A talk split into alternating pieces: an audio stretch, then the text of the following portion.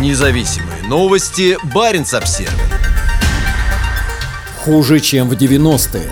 Норвегия запретила возить в Россию детали, которых и так не хватает. Новый пакет антироссийских санкций Норвегии включает запрет на экспорт некоторых транспортных средств и деталей к ним. Это значит, что ремонтировать автомобили в России станет еще сложнее и дороже, хотя ситуация и без того плачевная. 12 апреля на норвежско-российской границе стали разворачивать людей, пытавшихся ввозить в Россию оборудование и расходные материалы для автомобилей. Об этом Баринс Обзервер рассказал житель Мурманска Сергей, который сам занимается этим бизнесом. Таким образом, Норвегия начала реализовывать очередной пакет санкций, принятых против России. В новый пакет вошли санкции против 120 физических лиц и компаний, запрет на импорт некоторых товаров, а также запрет на экспорт обширного перечня продукции. В частности, речь идет о некоторых видах высокотехнологичных изделий, стройматериалов, транспортных средств, деталей к ним и других товаров, которые потенциально могут использоваться для военных целей. Список очень широкий. Практически все изделия электротехнического назначения, все изделия из резины, сальники, прокладки, колеса, приводные ремни,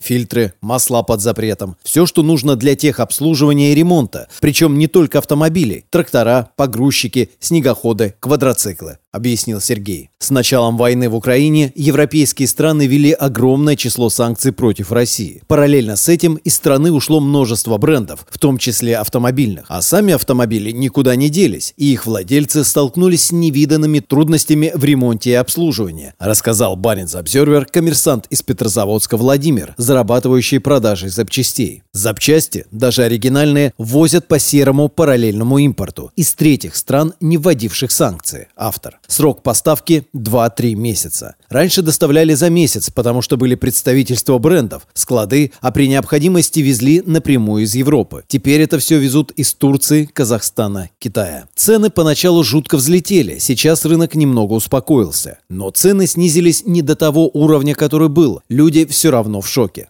В среднем запчасти и расходники подорожали в два раза по сравнению с довоенными значениями, и стоимость работ тоже потянулась вверх, как в официальных сервисах, так и в гаражах. Официалы, кстати, перестали брать клиентов со своими запчастями и особенно со своим маслом. Якобы много контрафакта, и они не могут гарантировать качество. На самом деле это все ради дополнительного заработка, и это только распугало людей, поясняет Владимир. Если в средней полосе люди вынуждены довольствоваться поставками из Казахстана и Китая, то у жителей Мурманской области было небольшое окно возможностей в виде открытой норвежской границы. Мурманский предприниматель Руслан, занимающийся пассажирскими перевозками, говорит, что поставки из Норвегии погоды не делали, их было слишком мало. Сергей соглашается, но уточняет, что частных заказов было очень много. Все дилерские связи разрушены, поэтому появились неофициальные схемы, как в 90-е, когда челноки по всему миру ездили. Прошло 33 года, и мы к этому возвращаемся. Но сейчас намного все хуже. Тогда были границы открыты, говорит Сергей. Параллельный импорт закрывает не все потребности потребности. Например, у российских владельцев дорогих импортных машин возникли проблемы с дубликатами ключей. Деталь-то можно привезти из Казахстана, а доступ к программному обеспечению нет. В итоге, если владелец потерял ключ и изготовил левый дубликат, ему приходится отключать иммобилайзер. Отдельная тема – автомобильные масла. Их тоже запретили вывозить из Норвегии в Россию. Они были весьма востребованы. И вот по какой причине. В России производят свои масла, но присадки для них исключительно импортные. После начала войны ключевой компонент оказался в дефиците. Утверждалось, что проблему эту в конце концов удалось решить, но веры таким заявлениям немного, считает петрозаводский предприниматель Владимир. Я, например, не знаю, какие сейчас присадки заливают в отечественные масла, а это сильно влияет на сохранность двигателя. Ладно, бюджеты машины не так привередливы, а автомобили вроде BMW или Mercedes очень чувствительны к маслу, и люди рискуют просто запороть двигатели. Санкции сильно повлияли на рынок автомобилей в России. Так, по мнению Владимира, на улицах Петрозаводска выросло число праворульных машин, совершенно не характерных для северо-запада России. Они хорошего качества, но есть проблема. Любое ДТП и детали для кузова придется везти из Владивостока. Также увеличивается число старых машин. Новые слишком дороги и в покупке, и в обслуживании. Люди ездят на ржавых «Жигулях», на иномарках 80-х и 90-х годов. Где-то все это стояло, ржавело, а теперь теперь стало востребованным. Цены-то выросли, в том числе на подержанные автомобили. Хочется машину купить, на нормальную денег нет, приходится брать помойку, говорит предприниматель. Естественно, тут ни про экологию, ни про безопасность речи не идет. 11 апреля премьер-министр России Михаил Мишустин призвал за короткий срок обеспечить высокую степень независимости в создании технологий, разработок и инженерных решений, освоить выпуск практически всей критически значимой продукции.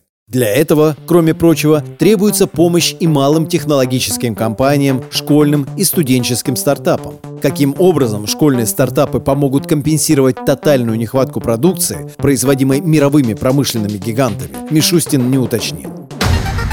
Независимые новости. Барин обсервис